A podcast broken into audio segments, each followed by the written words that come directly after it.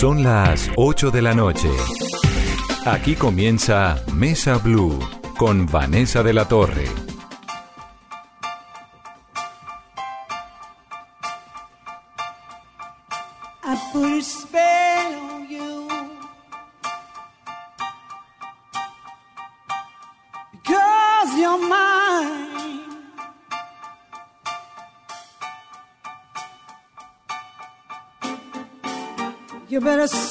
The things you do.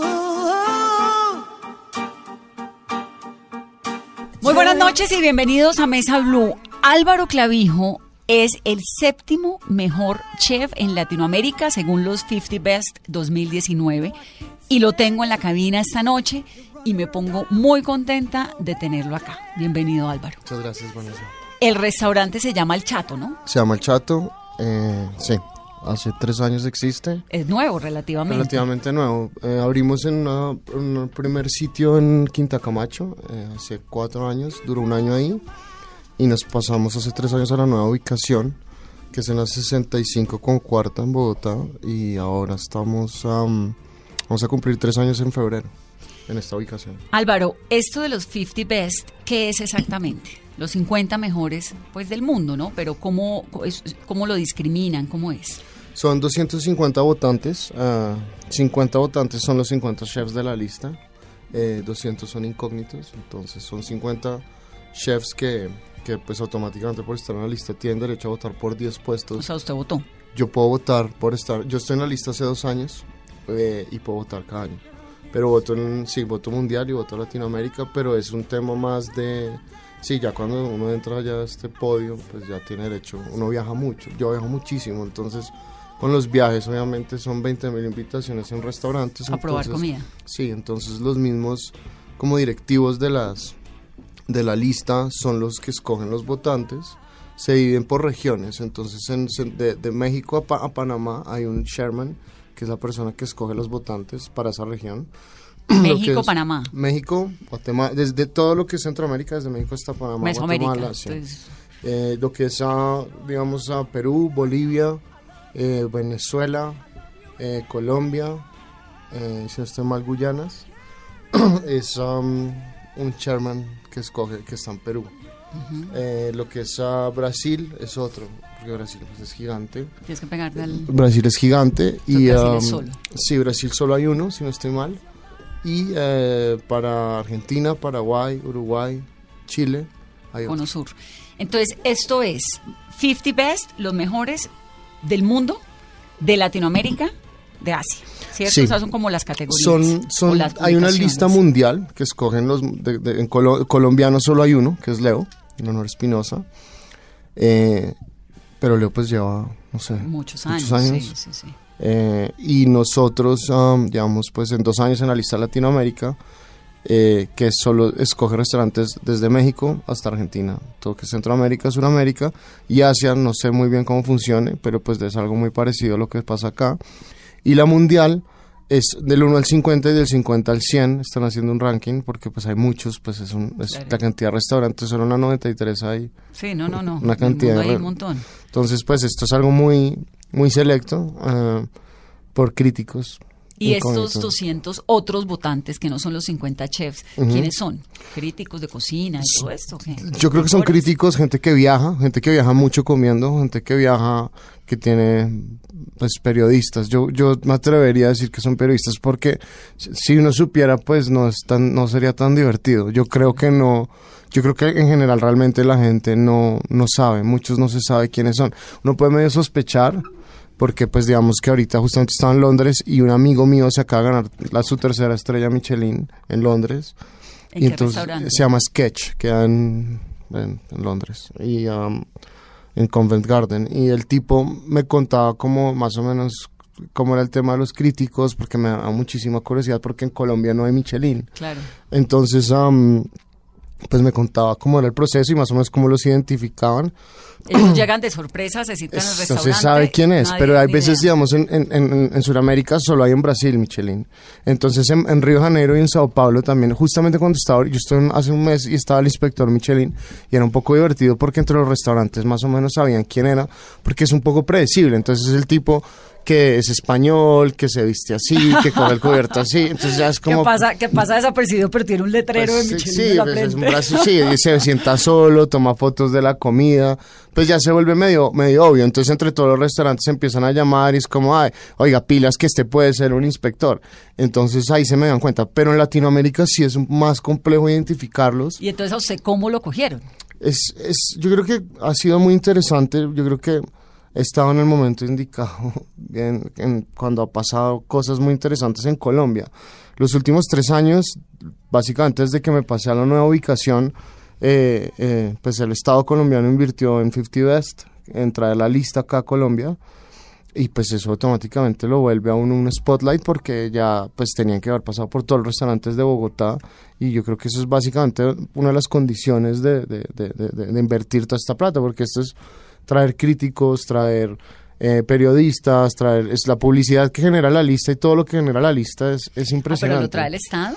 En, en es- yo creo que este, eh, sí, eh, en este caso 50 Best yo creo que no, no, Hubo no, apoyo. nos- hubo apoyo. Es, es- normalmente ellos van por países y cobran un fee por ir al país, por celebrar la fiesta ahí. Porque cuando la celebran en ese país, este año, pues que yo quedé primero, lo celebraron en Argentina. El año pasado fue en Colombia y dos años Colombia fue la sede.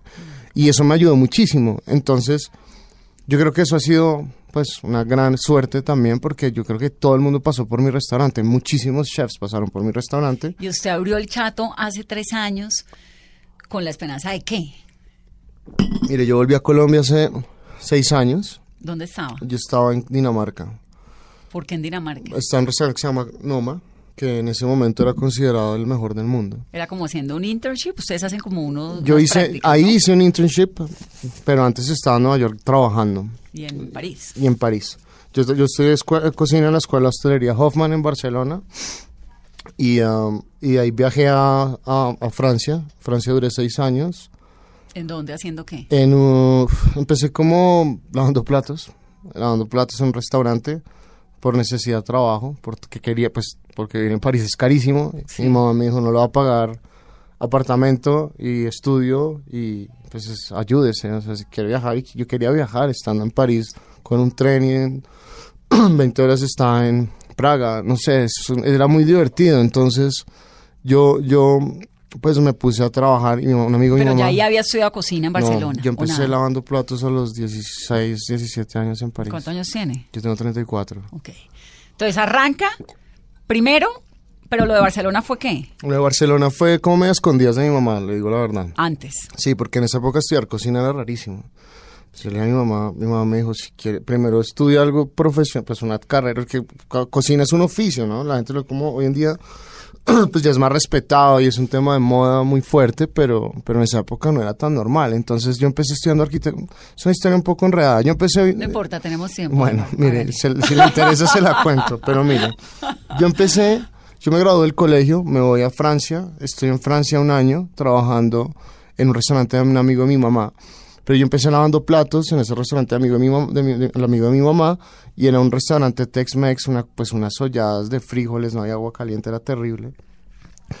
Y pues yo era malísimo lavando platos, pues en mi vida había, había lavado los platos, de- ayudaba a lavar los platos en la casa de mi abuela, donde mi mamá, pero nunca... Esa era su experiencia. Esa era mi experiencia, esa fue, sí, esa fue mi, mi, mi- mi carta de presentación y llego yo a, a- a París a lavar olladas de frijoles, de arroz, era una locura, entonces por, cul- por mi culpa, perdón, por mi culpa los cocineros salían mucho más tarde, se tenían que quedar, porque hasta que yo no terminaba no salía nadie. Obviamente la gente se empezó a desesperar, yo estaba medio palanqueado en el restaurante, entonces no me podían echar, era un tema. Entonces el, el jefe del restaurante, el chef del restaurante, llega y me dice, de la cocina, llega y me dice, oiga, eh, yo lavo platos y usted cocina, porque si no, pues yo quiero llegar a descansar. Entonces el tipo empezó a lavar platos. Un francés de puro. Mexicano, de- era un mexicano, mexicano. era un mexicano. De, de hecho fue a la inauguración del Chato, es un hermo- una persona increíble. Eh, y el tipo me puso a lavar, me, me- me dijo, yo lavo platos, usted empezó a sacar servicio, yo tenía ni idea de hacer nada. Pero era cocina muy básica, era cocina de, de ensamble, no había que realmente sartenear ni nada de estas cosas que se necesitan más, se necesita más experiencia. Que es cocina de ensamble, como la salsa lista. Es como el arroz ¿qué? precocinado, entonces era mucho tema de microondas, quizá quesadillas, un poquito de sartén, era muy básico, muy, muy básico. Entonces, ah, sí, cocina de ensamble es que usted hace una, un ensamble súper fuerte, una preparación súper fuerte, y a la hora de, de pedido simplemente monta el plato, calienta y sale. Entonces, pues, me enamoré. eh, me enamoré perdidamente de la cocina, de la agresividad, eh, la adrenalina, los gritos. Era, no sé, me sentí como, no sé, me enamoré. Pero yo ya estaba matriculado para estudiar arquitectura en los Andes. Entonces mi mamá me dice como, bueno, pues yo vuelvo a Colombia, empiezo en la Universidad de los Andes, a estudiar arquitectura. eh, y obviamente a los tres meses digo, no, esto no, quiero volver a Europa, quiero, no quiero estar más aquí, no quiero estudiar arquitectura. Y mamá me dice, si quieres ser bailarín, torero, lo que sea, primero termino arquitectura y después hacer lo que quiera. Entonces yo supuestamente fui a España a seguir estudiando arquitectura después de haber hecho seis meses en los Andes y me matriculé en una escuela de cocina. En vez de la de... En vez de la A, arquitectura. a escondidas. A escondidas. Wow. Ayudado por mi hermana, mi hermana vivía en Suiza en ese ¿Y momento. papá todas estas? Mi papá murió cuando yo tenía cuatro años. Ah, ok, por eso es que habla de tanto de Hablo la más de mi mamá, Claro, por porque por pues un padrastro, pero pues mi padrastro es como mi BFF, somos muy amigos, entonces sentí pues como, de hecho él medio sabía el cuento, pero mi hermana es la que me apoya porque era una escuela pues un poco costosa eh, y necesitaba obviamente pagar un apartamento, vivir en Europa pues no es Claro. barato. Entonces a mi hermana me ayuda, eh, me invita, mi, mi mamá se entera que estoy, pues, estoy estudiando cocina, se arma un problema familiar increíblemente grande. eh, y mi mamá, mi hermana me dice, bueno, para que mi abuela, pues ya en vacaciones casi toda mi familia vive en Estados Unidos. Mi abuela, mi única abuela viva, vive en Washington, D.C. Y me voy a visitar en Navidad, siempre pasamos Navidad juntos allá, pasábamos en esa época. Y mi hermana me dice, eh, lo invito a... A diga- sí, invito a Washington, cocínele a, a mi abuela, como para que, pues a la familia, para que se den cuenta que usted está ya en esto metido y que es lo que quiere. Hice una paella, intoxiqué a mis tíos, a mi abuela, a todo el mundo. ¡Ay, no! Sí, no, casi. ¿Cómo? pues, mi abuela estaba muy, muy, pues ya mi abuela medio viejita, pues viejita. Y yo pues intoxiqué literalmente. Me, me tiré la Navidad, o sea, me tiré la, la Navidad con toda. Pero ¿cómo no le quedó buena la paella? Yo le he probado yo- la paella. Sí, se acuerda que una vez en su casa hice una, pues yo menos mal no le pasó nada. Pero era buenísima. ¿Cómo va a quedar mal Pues ya paella? aprendí, aprendí con mi abuela. Aprendí con mi abuela. Y pues estudiando cocina en España, pues eso fue, era mi primera, estaba muy nervioso. Era mi primera comi- cocinada grande, como para toda mi familia. Estaba muy nervioso. Claro. Y lo hice mal. Intoxiqué a toda mi familia, entonces Ahora mi da el mamá... secreto de la paella. Ahora porque se no lo doy. quedar de Sí. buena, Álvaro. Sí, ¿se acuerda? Hace un tiempo se la hice. Am, Y entonces, Entonces mi eso hermana- fue ya, mamá dijo, no, hermano, usted no, no. mi mamá dice, pues hay dos opciones, termina en la cárcel o se gradúa y lo hace bien. ¿Qué necesita? Ya está metido en esto, ¿qué necesita para poderlo hacer bien? Entonces le empiezo a pedir, mire, ayúdeme simplemente a pagar el apartamento o págueme la escuela. Escojo uno de los dos y yo me dedico a trabajar. Empiezo a trabajar en un restaurante En Barcelona. en Barcelona. eh, fue, era una época muy dura porque trabajaba en un restaurante sacando servicio por las tardes, estudiaba por las medianoches y hacía pasantías los fines de semana en restaurantes Michelin. Entonces fue una época muy fuerte, no tenía días libres, pero estaba muy obsesionado con el tema. Yo realmente siempre, sobre todo siendo suramericano, siendo colombiano, metiéndose usted en cocinas Michelin en esa época era muy extraño. En España era un poquito más normal porque en España pues hay muchos latinos, pero en Francia, de- después de, siempre de estar, de graduarme en- en- y hacer mis pasantías en Barcelona, siempre quise volver a Francia, tengo el idioma, pues hablo muy bien francés, eh, tenía el idioma, tenía contactos, París para mí Y era... la cocina francesa. Claro, pero La digamos... cocina francesa es como una obligación, ¿o no? Pero mire que pasa, ahí, ahí es algo muy interesante que la gente siempre me dice, como en esa época donde usted, cuando usted estaba en España, es la época que era más interesante estar en España, porque estaba el bully abierto, estaba Ferran Adrià de moda, todo el tema de la cocina molecular, pero yo no quería eso, yo quería, y eso yo creo que es algo que habla mucho de mi comida hoy en día, eh, yo siempre quise volver a Francia porque para mí tenía mucho más sentido en volver a lo básico, que es lo que usted dice, cocina francesa, empezar ollas de cobre, fuego, eso es lo que yo quería, no aparatos, bolsas, cosas, pero pues yo quería empezar desde lo básico, quería trabajar, entonces viajo otra vez, viajo de nuevo a París y en París empiezo a trabajar en un restaurante, eh, como comí, lo más básico, eh, y al mismo tiempo em- empiezo como a aplicar a restaurantes más, más importantes. Tengo la suerte que me aceptan en el, at- atelier- en el Bristol, fue el primero. Que hoy en ¿Cómo día hace uno para que lo acepten en el Bristol? Súper difícil. Entonces, Sí. Fue, sí, fue muy difícil y sobre todo el tema de ser los papeles en esa época, imagínese. Pero Era muy difícil. ¿a- a que lo acepten a qué? ¿A hacer qué? ¿Como Pues ayudante? yo o empecé, hacer- yo empecé como, yo me regalé, yo me regalé, yo dije, yo vengo lo a las horas que ustedes quieran, cuando ustedes quieran. Pero como usted había 500 chicos, me imagino. Una fila de gente Claro. interminable, porque además en esa época ese restaurante tenía dos estrellas Michelin y estaba a punto de ganarse la tercera. Entonces, obviamente, todo el mundo quería estar ahí. Y no solo colombianos, yo era el único colombiano, yo era el único latino en esa cocina. Todos eran franceses, todos los franceses querían estar ahí. Claro. ¿Y cómo entró? Poco suerte. Me paré ahí en la puerta hasta que me dejaron entrar, básicamente. Eh, y entré y a los tres meses me dieron papeles de trabajo. Ah, muy bien. Entonces, eso fue... ¿Qué aprendió en el Bristol, No, Álvaro? pues eh, de todo, porque era es un chef que es MOF, no sé si usted ha visto los chefs franceses que tienen como el cuellito con la bandera, eso no es como acá que uno se pone la bandera de Colombia, no, No, es- se usted se gana. lo gana, ese MOF es Meilleur Ouvrier de France, que eso quiere decir el mayor obrero del año, entonces cuando usted se pone ese cuello es porque usted hizo unas olimpiadas de cocina increíbles y se gana esta vaina. El chef de ese restaurante, los dos cabezas de ese restaurante tenían esa bandera. ¿Quiénes son los dos cabezas? Eric Frechon y Frank Leroy. ¿Y siguen siendo? Frank Leroy ya no está, porque Frank Leroy ya estaba muy viejito en esa época. Yo creo que él está como consultorías, pero ahora Eric Frechon es el head chef del restaurante. Y tiene todavía dos estrellas Michelin. Tiene tres. Tres. Cuando ¿Las yo estrellas entré son para el restaurante o para el chef? para el restaurante. para el restaurante. Sí, Ahora, pero- ¿qué aprendió allá?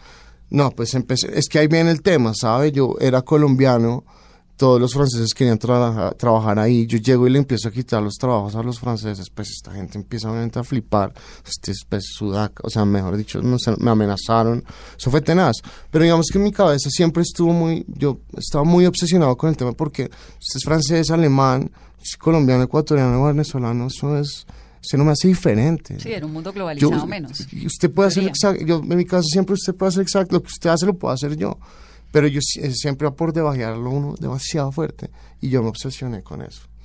Entonces empecé a quitar el trabajo a todo el mundo y me fue muy bien, me fue muy bien, duré dos años ahí, eh, ya después me, me quemé un poquito los horarios muy fuertes, pero pues ¿El horario era muy-?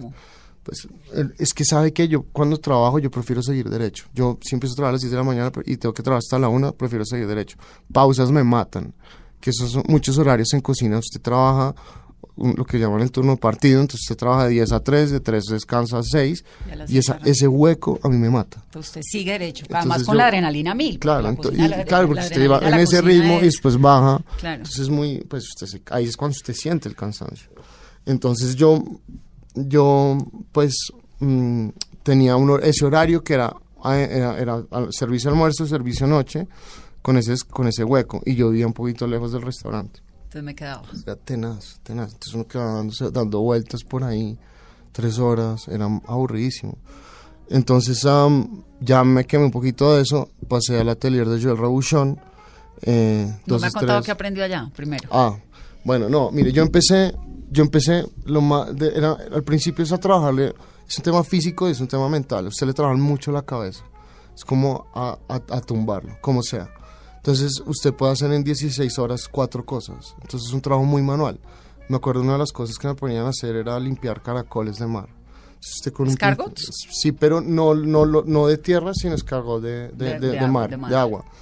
Entonces son mucho más pequeños y usted es con un palillo de este tamaño, con un corcho, sacando todo el día, saca cinco horas sacando Caracoles. caracoles. Y después entonces pelando nueces, otras tres horas. Después pelando uvas, pel- piel, piel de uva. Si entonces cualquier pendejada que se le ocurra al chef del restaurante, tiene 50 Claro, personas pero para hacerlo. igual se necesitan. Solo que hacen cosas especiales que a veces la gente no entiende.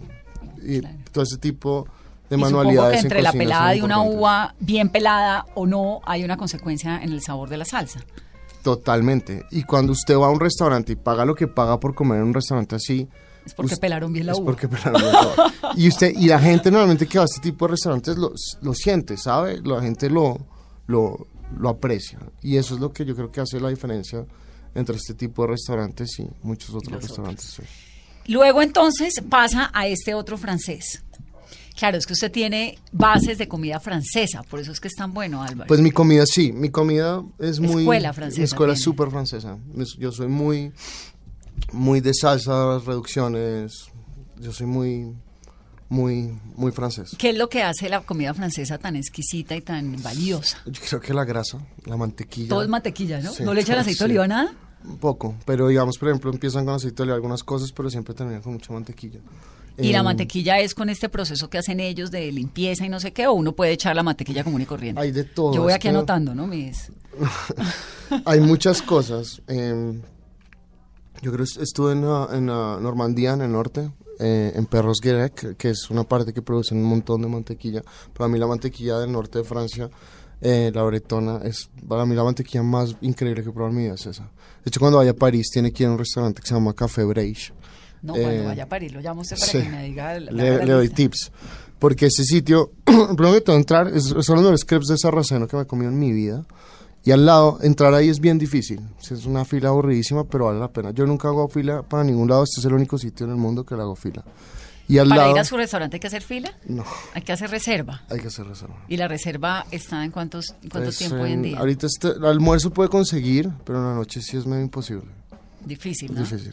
sí. Bueno, y después de este programa menos. Pues esperemos. no, mire. Voy a hacer, nosotros- voy a hacer una pausa, dígame. ¿Qué me iba a decir? Nosotros, nosotros em, dejamos mesas. Yo siempre dejo mesas libres. No estoy totalmente de acuerdo en llegar al restaurante a, puntas de, a punta de reservas. Me gusta que la gente camine y llegue caminando. Y muchos clientes, eh, pues que queremos un montón, siempre le guardamos reserva. Gente que se vuelve habitual, siempre tiene su mesa. No, y lo de guardar mesas de gente caminando es valioso, porque Sí. realmente, pues es que el, no, el que comensal que anda por ahí en la calle, que no necesariamente hace una reserva y, y- y comer en un restaurante se ha vuelto, pues dificilísimo. Mm.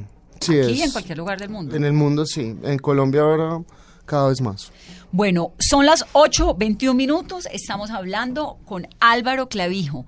El séptimo mejor restaurante de América Latina es El Chato, queda en Bogotá, queda en la 65 Cinco con cuarta. con cuarta.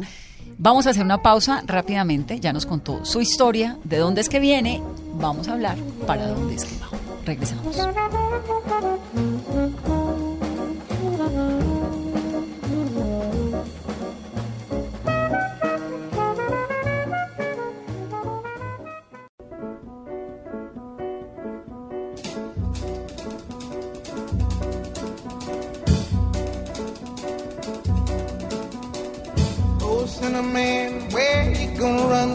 Continuamos en Mesa Blue, estamos hablando de gastronomía con este super chef, el mejor restaurante de Colombia, dice los 50 Best. Álvaro Clavijo, Álvaro. Entonces, bueno, viene con toda esta experiencia francesa, aprende un montononón. ¿Y cómo aterriza en Colombia? Cuénteme sobre ese aterrizaje en Colombia y sobre lo que hay en el Chato. Pues um, después de estar uh, en Francia, voy a Nueva York, trabajo en un restaurante de tres estrellas. Después ¿Cómo hizo para entrar a un restaurante? Uno no puede ni, ni, ni- ni Es- entrar a comer, así es- quiera pagar la comida en un restaurante en Nueva York. ¿Cómo hizo usted para llegar una, a trabajar allá? Tenía una hoja de vida muy buena, por lo que había hecho en, Fra- en, en España y en, y en Francia. y en Francia. Eh, apliqué a un restaurante que se llama French Laundry en Napa. eh, y me responden del hermano que se llama Per Se. que Napa Valley, en California. en California y me responden del restaurante hermano de un chef que se llama Thomas Keller. Tiene varios restaurantes, pero él tiene dos, tres estrellas Michelin en Estados Unidos. Uno se llama French Laundry, que es un clásico en todos Estados Unidos, y abrió hace creo, unos 16 años ya, abrió per se. A los 6 años de abrir, 7 años de abrir, aplico y, y a, a Na- a Napa y me responden de Nueva York, con papeles también muy de buenos. Y mm, O sea, usted realmente es una sido- eh, me ha ido muy bien. En ese sentido, Claro. he sido, me ha ido muy bien. Eh, tengo una experiencia por fuera muy fuerte. Pero eso es una combinación de talento, suerte, pero de talento. Y eso no le pasa a la gente que no tiene talento. Yo creo ¿No? que es. No, mire, yo creo que el talento se empieza a probar cuando usted abre su sitio. De resto, usted puede ser una, una- una hormiga muy fuerte de trabajo, ¿sabe? Usted, yo, yo era muy, muy buen trabajador, me encantaba trabajar. Me encanta. Soy un obsesionado del trabajo. Entonces, em, yo creo que eso es lo que realmente marcó la diferencia, ¿sabe? Si yo entraba a las 8 de la mañana, llegaba a las 6. Si me iba a la 1 de la mañana, salía a las 3. ¿Qué es lo que le gusta de la cocina? El olor, la textura, el fuego. aprender. Es, que- es, mm, es, soy adicto a los problemas y la cocina todos los días hay 20 minutos. Yo creo que eso es una de las cosas que más, más me entretienen. Si no hubiera problemas, se lo juro, me aburriría. Y esa es mi vuelta a Colombia. Póngame un problema de cocina ayer. Uf, no, yo no tuve uno, tuve varios, pero el primero que se me viene a la cabeza fue eh, que llegó una clienta que vende, vende, eh, sal y cumpleaños eh, y llegó eh, y trajo un ponque de, de una marca ahí que no me acuerdo y se me cayó. Me dijo, súbame, súbamelo, pártamelo para el cumpleaños de, de, de mi hija. Y es mi proveedor. Es mi proveedor de sal. No, eso no se imagina la pena. Y se me cayó. Pero pues la hija no se podía enterar. La señora le dije, mire, se me cayó esta vaina, le hago un póster, lo que quiera. Me dijo, no, es- ella quería ese, porque me tocó hornearlo. Así como entretenerla, bajar, echarle chistes. Que yo no soy muy bueno bajando a hablar con la gente, pero en este caso me tocó. Hacer ese mismo postre. Y hacer una- un ponque como en 20 minutos. Y la gente debe ser un poco de todo, ¿no? Pues es que en, en mi cocina, sí, en mi cocina yo roto, todo el mundo hace de todo. Yo, yo, digamos que algo que he descubierto que me gusta un montón y yo cuando cumpla 40 años voy a salir del closet y voy a decir, soy pastelero porque me encanta la pastelería. Sí. Y ¿Más nunca me ha gustado, nunca me ha gustado cuando estudié cocina solo el enfoque que tuve en el Cordon Bleu, porque también hice en Cordon Bleu en París y en eh, Hoffman, en Barcelona, solo fue sal. No hice, no hice em, pastelería. Y cuando abrí el restaurante, eh, me tocó hacer, me tocaba a mí hacer todo. Y descubrí, empecé a descubrir que lo- la pastelería me encanta. Y, y los postres del chato gustan un montón. Mm. Bueno, entonces lo que le gusta a la cocina es que hay problemas todo el día y que todo el tiempo lo puede solucionar. ¿Cuál es el misticismo que hay en torno al cordon bleu? ¿Por qué es que es tan famoso? El Cordon Bleu es una escuela muy vieja. eh, y salió pues esta señora Julia Child. La volvió súper famosa. Pero realmente, sinceramente, no es para mí la mejor escuela de gastronomía. No ¿Cuál lo es? es. Para mí hoy, hace, eh, hace dos semanas estaba en San Sebastián en una que se llama el Basque Culinary Center. Para mí es pues lo- el programa que hoy estoy allá dando una conferencia. Lo que vi parece súper interesante. que- el programa que tienen. Es muy completo. Eh, pero la mía es muy buena también. Lo que pasa es que es un tema también de medio moda, esta es medio nueva. Pero yo creo que las mejores del mundo puede estar una que se llama el CIA, que es el Culinary Institute of America, ¿Que quedan dónde? ¿En Nueva York? en uh, Upstate New York. Es, yo creo que es como, es de las mejores. El programa es súper interesante. ¿Y lo reciben a uno a esta edad o tiene que ser jovencito? Cordon Bleu la recibe en cualquier edad. Eh, las escuelas, estas escuelas que tienen un enfoque mucho más profesional. eh, ¿Qué carrera? ¿Qué es ¿Cuánto carrera? dura? Eh, depende. Depende de si es, te quiere incluir pastelería, hostelería, todo No, un lo programa. es saladito. Por ahí. Pues en, en el Cordon Bleu lo puedo hacer en nueve meses. eh, en Hoffman hay un programa de do- 12 meses, 11 meses. Eh, en estas escuelas más como más avanzadas que le estoy contando, creo que no hay cursitos, pero no sé si haya un programa, no, no me he enterado. Pero normalmente todas las escuelas siempre tienen un enfoque como gente que le interesa. Pues que todo el mundo tiene que cocinar, todo el mundo Todo tiene que comer. Sí, de Sí. acuerdo. Álvaro, ¿y en qué momento pierde como ese miedo a abrir su restaurante y decide, no, ya tengo que abrirlo y tener en Colombia un restaurante y qué le está ofreciendo hoy a los bogotanos? Eh, pues yo, mire, la verdad, yo estaba en Francia en unas vacaciones eh, y me encontré un tipo que trabajó conmigo y me dice, voy a abrir mi restaurante. Y yo tenía una mentalidad todavía muy como de seguir siendo, de, pues, de emplearme. Para mí abrir un restaurante era, era inimaginable. Eh, conocí un- un- uno de mis restaurantes favoritos en Francia, se llama Chateaubriand. eh, es un chef muy, muy famoso que se llama Iñaki Aspirtarte. Em, y él tiene un concepto que es menú degustación, pero son, es un tema totalmente relajado. No es manteles, usted come ahí por 60 euros un menú degustación. Es muy barato y es increíble. Estábamos ahí, fuimos a comer, me dijo, quiero que venga a comer acá. Y el tipo me empieza a decir, eh, yo ya estoy listo para hacer mi comida. En mi casa, ¿qué es, qué es estar listo para hacer su comida? No tengo ni idea de qué me está hablando. Me dijo, yo ya no quiero emplearme más, me voy a lanzar a abrir mi restaurante. Y me inspiró a abrir ¿Y el tipo es de dónde? él es ah, de. Eh, es gringo, pero me acuerdo de ¿Y estado. montó Nebraska. restaurante en de dónde? Nebraska. Nebraska. Eh, montó restaurante en París. En París. En París. Y entonces usted dijo, yo también. Sí, es un gringo en París, lo hace, pues no es Bogotá, y pues un poco. ¿por qué no? Sí, y, pero yo siempre sentí la responsabilidad de volver. Ahora, para mí tenía mucho más sentido abrir un restaurante acá por, por mi experiencia eh, y porque por, por oportunidades, por inversionistas, pues abrir un restaurante es carísimo. eh, siempre quise volver. Siempre quise volver a Colombia a hacer un restaurante. Lo que pasa es que no sabía de qué, no tenía ni idea de qué. ¿Y el chato es de qué? El chato es comida que eh, se inspira totalmente en proveedores pequeños. Eh, trabajamos con, con 100% del compromiso, es 100% local, 100% colombiano. Eso tiene de genial, ¿no? Yo creo que eso es lo que nos ha llevado a donde estamos. Además, también contándole un poco que soy adicto a los problemas, pues eso para mí era ser más, tener más problemas. Porque yo, por mi educación y todo lo que me ha preguntado y se ha enterado de mi, de mi vida, pues tenía mucho más sentido venir y abrir un restaurante es- de paellas español, sin intoxicar a la gente, pero es un restaurante español, o un restaurante francés, o un restaurante pues de hamburguesas, o sea, algo mucho más fácil, ¿sabe? Eh, nosotros tenemos otro restaurante que se llama La Charcutería, no sé si lo conozcan. Claro. Eh, y ese restaurante, pues es un restaurante que es comercial, que es un restaurante que es para todos los días, pero yo no había invertido toda mi vida en estos restaurantes, trabajando todas estas horas para venir a hacer hamburguesas. Yo dije, pues quiero algo más interesante y no quería hacer paella, sino quería hacer un beef bourguignon, no quería venir a hacer comida francesa.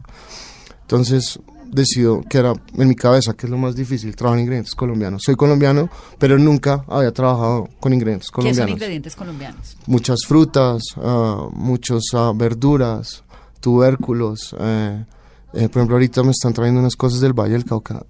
in- que usted no se imagina. ¿Qué, qué qué Son unas mazorcas eh, de este tamaño, son como unos 10 centímetros, que se ha vuelto un plato que no he podido mover eh, de la carta. Es- nosotros estamos tratando de cocinar muy vegetal porque los vegetales que nos mandan, zanahorias, unas zanahorias de colores, unas remolachas de colores, es- esta tierra crece unas cosas que usted no se imagina. Y automáticamente una remolacha porque te da un color o no, todo lo que crezca este país es, hay que usarlo y hay que empujar a los proveedores, hay que empujar a los campesinos, hay que motivarlos. Porque siempre esté en una plaza de mercado y son dos, tres variedades de papa. es muy aburrido. Para mí, ¿sabe?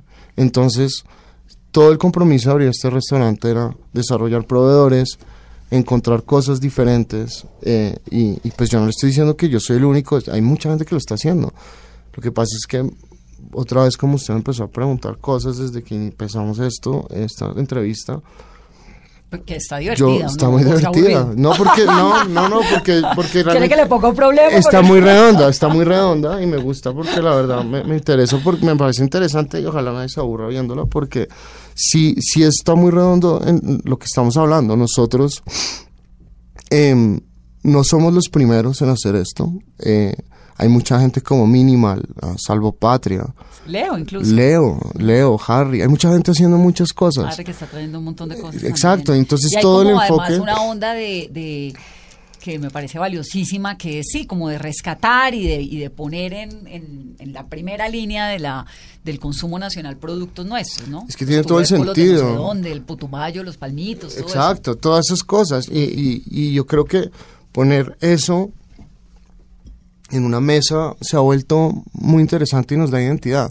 Yo creo que muchas, nosotros tenemos que, nosotros somos más que arepa, nosotros somos más que bandeja paisa, nosotros somos más que ajiaco. ¿Cuál es el plato típico colombiano por excelencia? Eh, uf, yo amo el ajiaco. Siempre que viene algún chef, yo traigo muchos chefs de todo el mundo a cocinar en mi restaurante. Eh, y siempre que vienen los llevo a comer ajiaco, siempre. Y les encanta. No, se alucinan. ¿Y cuál es el producto, además de la mazorca vallecaucana y la zanahoria y la remolacha que me cuenta, Mira. que dice, esto está increíble? Ahorita estamos usando un postre, estamos haciendo un postre que se está moviendo mucho, que es un cheesecake de, ah, de coco con chontaduro. Uy, qué rico. Y tiene eh, el- eh, un helado de auyama.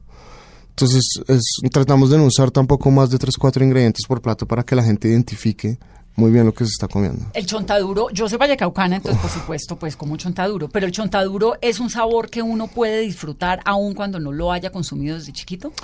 Yo creo que, mire, cuando yo estudié cocina en España, eh,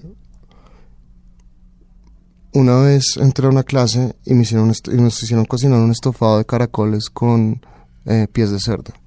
Usted volteaba eso y era como una gelatina que usted ve en su peor pesadilla. Y el tipo me dice, yo le digo, yo no me voy a comer esto. Y me dijo, si usted no lo prueba, no vuelve a entrar a mi clase. Cogí, lo metí a la boca porque o sea, ya pagó el semestre, no me iba a retirar, me lo metí a la boca. Eh, se me abrieron los ojos, usted no se imagina. Era in- increíble el sabor, increíble. Pata de cerdo con... Con caracol. Eso sí era escargot de tierra, no De era de tierra. mar. Y ah, el tipo me dice una cosa, mientras que me lo metía a la boca, mientras que veía cómo lo disfrutaba, me decía, no hay un ingrediente eh, malo ni feo, sino mal cocinado o mal preparado. Y eso me cambió absolutamente toda mi perspectiva, porque yo en mi casa, yo no le voy a decir mentiras, yo no cocino, yo no estoy cocinando porque mi abuela me enseñó a hacer a borrar, no, yo en mi casa mi mamá no sabe hacer un tinto, me va a matar por lo que estoy diciendo, pero pero pues mi abuela, o sea, mi abuela era la única medio cocinada, pero mi familia no son de ¿Y entonces, ¿De cocineros. dónde sale cocinero? Mi padrastro es ah, franco marroquí eh, y él cocinaba en la casa a veces, le- porque no le gustaba cocinar, no le gustaba mucho, pues estaba ya medio aburrido de la dieta colombiana, entonces cocinaba y esos sabores, pues un poco lo que me pasó en España ya me había pasado más joven. Entonces siempre hubo un interés, pero nunca hubo unas como un propósito un- o algo muy definido de meterme 100% en la cocina. Álvaro, en el chato hay, por ejemplo, mollejas con yogur de coco y papa quemada, tamal de coca y coco, trucha con yogur y chuguas. Eh, ¿Cómo definen esos platos? Que son las chuguas. No, es- las chuvas las usábamos en otra cosa, pero las chuvas son tubérculos, pero digamos... Tubérculo eh, como un primo de la papa. es- cuenta con una papa, las chiquitos. papas moraditas, chiquiticas que usted ha portado, que es- entonces usted siempre ve en las plazas un, eh, el, el, el, el cubio, que es el que es como una zanahoria pequeña, pero más como, como con unas vetas negras, y siempre lado con unas papitas moradas, esas son chuvas. Eh, en una época estábamos, es que yo, digamos, cojo, precisamente por los problemas, yo cojo las chuvas y las ahumo, las deshidrato y las rayo. no las cocino directamente. Yo tengo, yo a mí me gusta mucho intervenir los productos y hacerle muchas cosas para entenderlos bien. Entonces de ahí sale, de, de, de darle vueltas. Yo me siento con mis cocineros y es como, pues sobre todo con las dos cabezas que tengo allá. ah, eh, les digo, mire, tenemos este producto, lo hacemos asado, lo hacemos hervido, lo hacemos al vapor, eh, lo cocinamos al vacío, lo confitamos, lo. Entonces, de ahí empiezan a salir muchas técnicas y muchos intereses y, muchos, y muchas ganas de, de- de intervenir el producto y salen todos estos platos. ¿Cómo diseña un plato? Yo creo que eso es, es algo que ahí es, de pronto no, no no quiero sonar, sonar arrogante, pero de la manera, yo creo que algo que sí tengo muy bueno es eso, ¿sabes? Yo creo que en eso sí tengo talento. Eh, me gusta mucho coger un producto y llevarlo en diferentes preparaciones, en diferentes estados del mismo producto, usarlo en el mismo plato. ¿Pero usted mismo lo hace solito o tiene un grupo de asesores? No. Usted dice, voy a probar esto, a ver qué tal me queda aquí. No, si estoy en grupo de asesores no estaría abierto. Yo, yo, digamos que parte de todo esto, lo, lo, lo, lo, mágico de todo esto que ha pasado. Es que ha sido solo. Sí, es, es mi experiencia y es lo que, lo que me ha salido de la cabeza. Pero sí, yo no me las sé todas, ¿me entiendes? O sea, yo, por ejemplo, pues cojo a mis dos cabezas del restaurante y somos como, bueno, probemos y le damos vueltas, pero claramente siempre, pues la palabra final siempre ha sido la mía. Eh, uno de mis socios, eh, que es el arquitecto del restaurante, pues, com- es un comelón. Eh, Melón profesional. es un comelón profesional y tenemos como una empatía muy... muy ¿Quién es? Luis Restrepo. eh, es un arquitecto, pues podría ser como mi papá, pero lo adoro. eh, Sí, es un gran arquitecto. es un gran arquitecto. Y comemos él siempre y yo casi que almorzamos todos los días juntos. Entonces, em, él, es, él ha sido como muy importante todo este proceso porque él me dice como, oiga, ¿por qué no le ponen un poquito menos de acidez? Creo que es de las únicas personas que más oigo. Pero, pero ya me ha soltado, ya es como que pues, ya este, la tiene muy clara. Y eso me asusta más porque yo, yo siempre pues busco un poquito de aprobación porque no, no quiero pensar solo en mí y no quiero, no quiero construir un restaurante solo con base a lo que se me ocurre. Pero le ha funcionado. me ha funcionado, pero me parece muy importante oír la gente. Yo, yo quiero oír también un poco lo que pasa alrededor. Y sobre todo en el punto en el que estoy ahorita podría ser mucho más egoísta, pero siento que es el momento que más aterrizado tengo que estar, más, oír mucho más y aprender. Yo creo que todo esto está pasando por algo. Para mí es lo más interesante de esta etapa, es aprender más. Bueno, ahí me estaba contando ahorita hace un momento Álvaro que tiene un padrastro de ascendencia marroquí. ¿Qué tanta presencia hay? Sabemos que española y francesa eh, en su culinaria, pues seguramente por la formación. Mm, Marroquí, India, Thai. me encanta, me encanta, pero no soy muy fuerte en eso, ¿sabe?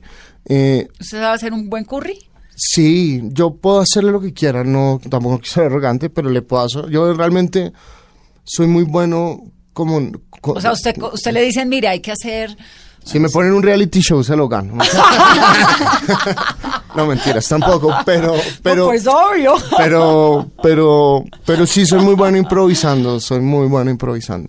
Y de hecho me gusta, me gusta mucho ir, ver, yo cuando viajo, yo viajo muchísimo y cuando ¿Viaja viajo... a dónde? ¿Y a qué? A todos lados. ¿A cocinar, a comer, a probar? Cocinar, cocinar y siempre viajo, trato de viajar una vez al año a Nueva York, París, eh, porque pues fue donde me crié, en, en gastronomía y, y viajo mucho a comer, me gusta Pero, mucho eso- ir a pero esos viajes son, voy a restaurantes a probar o, a- o- hay como un, ustedes tienen como un club de, de chefs en el mundo. ¿Cómo No, mire, eso? yo creo Es que me secta, ¿o no? estoy sinceramente muy angustiado por la universidad de mi hija porque estoy gastando toda mi plata en comer y tengo que empezar a controlarme. No, me, no, no porque sea un gordo, no creo que no sea un gordazo, pero sí, digamos que todas, me gusta mucho ir a comer. Pero su hija tiene cuántos Eh, años. Ya tiene cinco, pero ya con Todavía esos colegios. Le, eso alca- es le como- alcanza un poquito todavía No, ahorrar para ya, con el colegio estoy asustadísimo. Vamos a ver. Rafaela. Rafael, usted la conoce. Sí. Álvaro, y, y cuéntame entonces cómo es esto de los, de los, o sea, ¿usted va a un restaurante como cualquier comensal o hay unos amigos chefs que, No, yo voy, hay unos, hay muchos que tengo amigos, muchos me invitan, eh, sobre todo en Latinoamérica, en Fran- he hecho muchos amigos en Latinoamérica, pero en Francia tengo muchos y casi siempre, pues afortunadamente no me cobran, eh, me invitan. Eh, pero viajo muchos cocinando, mucho, la gente quiere ver, la gente tiene mucha curiosidad qué está pasando en Colombia, qué está pasando en el Chato, qué está pasando conmigo y me invitan un montón a cocinar? a cocinar. Ahorita acabo de hacer una gira a Roma, Londres, Lisboa. cómo es eso de la gira. Entonces uno va, llega a una cocina en Roma y uno lleva sus productos. Me invitaban y me invitan. Este particularmente fue con la Cancillería, pero eh, representando Colombia ante Italia, Londres, e Inglaterra, eh, Portugal y España. Pero, digamos, por ejemplo, antes de eso estuve cocinando en dónde. Se me olvida, pero no. Pero lleva sus productos. Llevo, llevo- lleva todo. no, llevo tres calzoncillos, una maleta, una cava llena de, un uniforme de cocina y una cava llena de comida. Y uno puede llevar comida, productos de un país a otro sin problema. Súper ¿o hay- difícil, no, ya me la tengo clara. México es el imposible, Chile es imposible, Argentina es imposible, Estados Unidos es difícil pero no imposible, Pero España le es fácil. registrar y decir, estoy, Usted- llevo, llevo cinco papas, 23 chontaduros. Y desde que sean, sí, desde que no sean algunas restricciones como en cárnicos, lácteos, quesos, pero, pero no es, no es imposible. Pero sí, casi siempre llevo cosas todo de acá, porque todo lo que yo uso es de acá. Claro. Claro, y porque además también ese es el chiste, ¿no? Sí, no, pues yo ir a, Colom- no, a Francia a cocinar francés, pues no. Entonces, Claro. entonces casi todo lo que uso lo llevo, pero he aprendido un montón, entonces llevo muchos procesados, empacado al vacío, todo súper bien rotulado, una lista de lo que llevo. Maravillosa Mm. la vida de un chef. Pues pareciera que sí, pero no, viajar es así, ese ritmo es duro. Porque metes usted en un avión 11 horas, al otro día cocine para 120 personas y después al otro día vuelvas. Es que, porque son muchos viajes, yo viajo 3, 4 veces por mes a diferentes países. montón. Es mucho. De la comida latinoamericana, la peruana tiene pues obviamente la fama, ¿no? La argentina con su carne, lo mexicano que es exquisito. ¿Cuál le gusta? Pues am, yo creo que cada uno tiene algo muy especial, pero digamos que me haya sorprendido en Latinoamérica en particular, México siempre sorprende. Sí, es que México. México siempre, Pero además siempre. con todo, México siempre Sí, es con todo. México y además varía tanto hasta en la misma ciudad de México por colonias, todo varía tanto, es, es, es muy increíble. Y son muy orgullosos de sus productos. que Demasiado, no- que eso es lo que a mí me encantaría que pasara acá. Y Yo creo que es- está pasando, pero bueno, pues Perú obviamente, pero que me ha sorprendido que no esté en el mapa Ecuador. Ah, sí, Eh, que me ha sorprendido que no esté en el mapa ah, Costa Rica. Costa Rica. em, ¿Qué hay en Costa Rica rico? Pues la comida de mar al norte es muy buena. Eh, unos productos de mar súper interesantes. ¿Y Ecuador? Ah, Ecuador. Porque uno piensa en Ecuador como una comida muy andina. Ecuador tiene, es súper andino, pero digamos, tiene un tema callejero de street food súper fuerte. ¿Cómo qué? ¿Qué hay rico? Ah, algo que se nos parezca a nosotros en los lapingachos. ¿Qué que son son, son como unos- unas arepitas de papa y le ponen cerdo encima, como una lechona, pero una lechona no, no tiene arroz, sino es más los pedazos de cerdo es desmechado. Delicioso. Es, quiero comprar un ticket el fin de semana para ir a comer, eso es demasiado bueno. Por ahora me quedo con la lechona. Eh, sí, que más Chile me pareció súper, que tiene cosas, ah, es de buscar, ¿sabe? Pero yo, digamos que siempre una recomendación, así usted no sea cocinero, Yo creo que la gente siempre nunca tiene en el mapa una plaza de mercado. Siempre, yo No, siempre. sí el yo creo re que- ¿sí? No, pero total, me conozco Bueno. todas las plazas de mercado. Puede Bueno. que no conozca las ciudades, pero las plazas sí. Eso es súper importante, ¿no me Importantísimo, porque es que es el medidor de la sociedad, de la gente, de lo que comen, Usted- de lo claro, que usted hacen. se- mi- y vaya temprano y mire cómo se mueve. Yo, me- yo siempre voy temprano, me siento y miro cómo se mueve. Dígame una plaza de América Latina que le guste, las mexicanas, obvio. Sí, México es increíble, pero así que me guste. mm, en la de Chile estaba interesante, la de Santiago estaba La, interesante, la no el de pescado, Eh, no, la que es toda la de verduras, tiene cositas chéveres. Y en eh, Bogotá, en Colombia. Uy, en Bogotá, eh, yo creo, pues yo voy mucho, por por cercanía a- al 7 de agosto, Sí, pero, pero pues para lo que más un sí, clásico. para lo que más está muy bien. Y la de la perseverancia es muy interesante. Que además la arreglaron La arreglaron. precioso. Sí, ¿no? comer, ¿sabe? Y Comer ahí. Comer está buenísimo. Comer ahí está buenísimo, sí. La fritanga Sí. está esplendorosa. Pero nuestros pro- nuestros productos, eh, pues no vienen de plazas, vienen más de proveedores de afuera. ¿Cómo los consiguen? Todo ha sido también como contactos con amigos, gente que ha llegado, he visto, viajado. Eh, ahorita, por ejemplo, estamos usando vainilla del Chocó. Eh, Wow. Entonces... Pero um, la, amigo le dicen, mire, me encontré un perejil en tal sitio. No, mire, por ejemplo, ¿Cómo funciona no, eso? nosotros cuando, cuando yo empecé el chato, precisamente por lo que contaba que yo no conocía, yo soy colombiano, pero no conozco muchas cosas.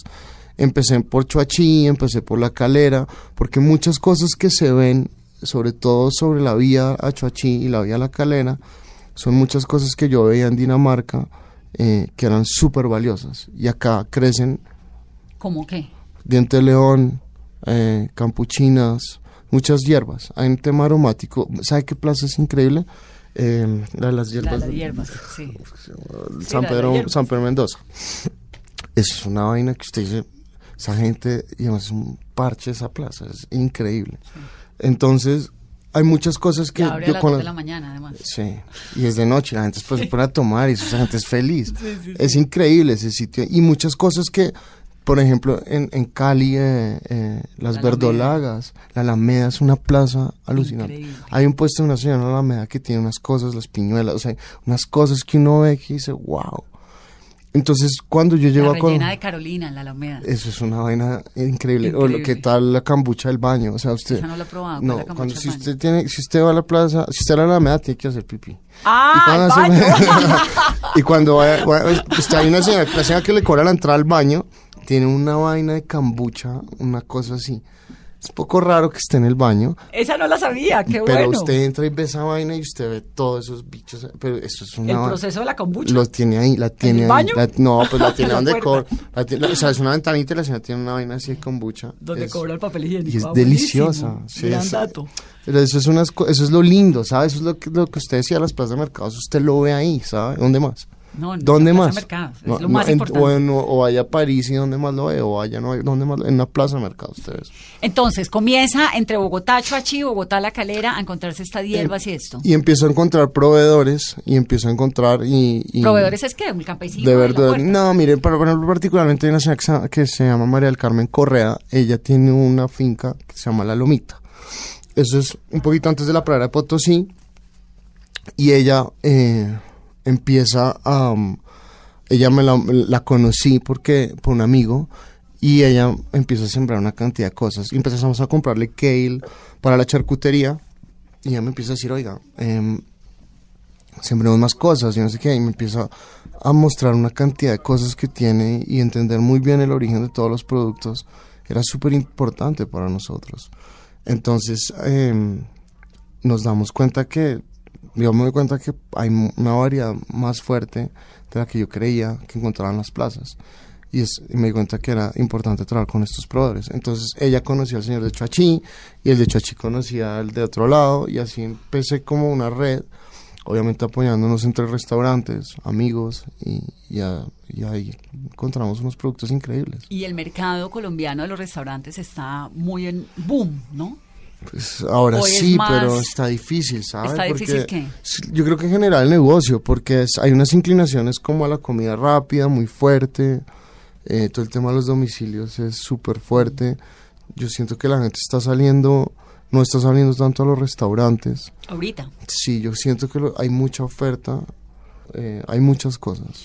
También no tendrá algo que ver con que los lugares viven muy llenos y es difícil conseguir una mesa. Yo no... A mí me pasa un montón, Álvaro. Yo voy. Pero yo- son, bueno, no sé. no yo hago el ejercicio de ir una vez cada 15 días, por lo menos salgo a comer, y salgo a comer bastante, una vez a la semana, algo así. Pero en un momento opté por ir al mismo, porque me reciben y me, y me dejan sentar, porque no tengo la costumbre. La consienten. Me dejan sentar, que es lo No. que quiero, en la barra o en una mesita en una esquina, no importa. Porque no tengo la costumbre de hacer reserva porque nunca sé si voy a poder o no, a menos que sea algo especial, Ya, pero no hago la que costumbre. eso es muy bien, Voy a comer esta noche con, con una amiga. No, no necesariamente. Ah, usted son- llega y ya, porque él quiso. pues claro, Sí. trato. Pero Sí. realmente lo de la reserva, no en Bogotá, en el mundo entero toca hacer reservas si sean dos personas. Sí. Y eso de golpe, en Bogotá la gente, pues no sé si se, este, Carolina se reserva para ir a comer con una amiga o va donde esté abierto. Donde esté abierto y donde no haya fila. Claro, y donde no haya fila. Y es camello, es difícil porque hay unos restaurantes maravillosos, pero entonces no, que es que, ay, bueno, pues no, me voy al mismo de siempre. Es, es, es curioso porque hay, hay muchos muy vacíos y hay otros muy llenos. Yo creo que es un tema de los de moda, siempre están muy llenos, Mm. eh, obviamente. Y hay unos que se vuelven que se vuelven medio clasicones, que son los que se empiezan a traer solamente Pero está chévere lo de dejar un par de mesas vacías Yo siempre, para que siempre. quiera pueda. Siempre, siempre, siempre. Y en últimas, digamos, por ejemplo, un día, no sé, en un restaurante, el, el- el chato, usted va un lunes, en la noche está full, la barra también. Eh, tratamos de que la gente eh, no espere mucho, lo sentamos en la barra y tratamos de rotar muy rápido, pero no, este- no es una espera de 40 minutos, una hora, es una espera de 20 minutos está bien. Y usted llega y se sienta en la barra y puede empezar a comer algo ahí si tiene mucha hambre. Entonces, y nosotros no hacemos degustación, usted puede pedir toda la carta, que eso también yo creo que es parte como del éxito del sitio. Entonces, hay que ir al chato, hay que hacer reserva, pero no necesariamente, si no la hace, pues igual puede ir a darse una vueltica por allá. Hay que conocer esa cocina de Álvaro Clavijo y hay que volverlo a invitar a Mesa Blue después, Álvaro. Aquí está su casa, bienvenido siempre. Muchas gracias. Me encanta haberlo tenido en este programa. Muchas gracias. Y qué delicia el chato y qué suerte que todas las cosas buenas le pasen a la gente buena. Tiene que todas las gracias. felicitaciones. Muchas gracias. Gracias. Muchas gracias por estar aquí en Mesa Blue. El- tal vez lo último, entonces, ¿cuál es lo que, ¿qué es lo que hay que comer en el chato?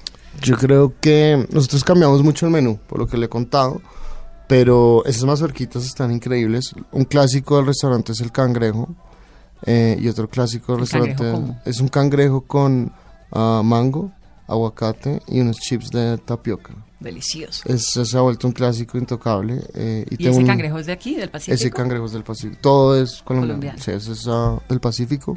Y ah, los corazones de pollo. Esos, los corazones de pollo son un clásico también en el restaurante si quieren ir como a lo clásico fijo del restaurante, pero nosotros variamos, casi todas las semanas cambiamos el menú. Bueno, pues el restaurante se llama El Chato y él es el chef Álvaro Clavijo. Ustedes muchas gracias por estar en Mesa.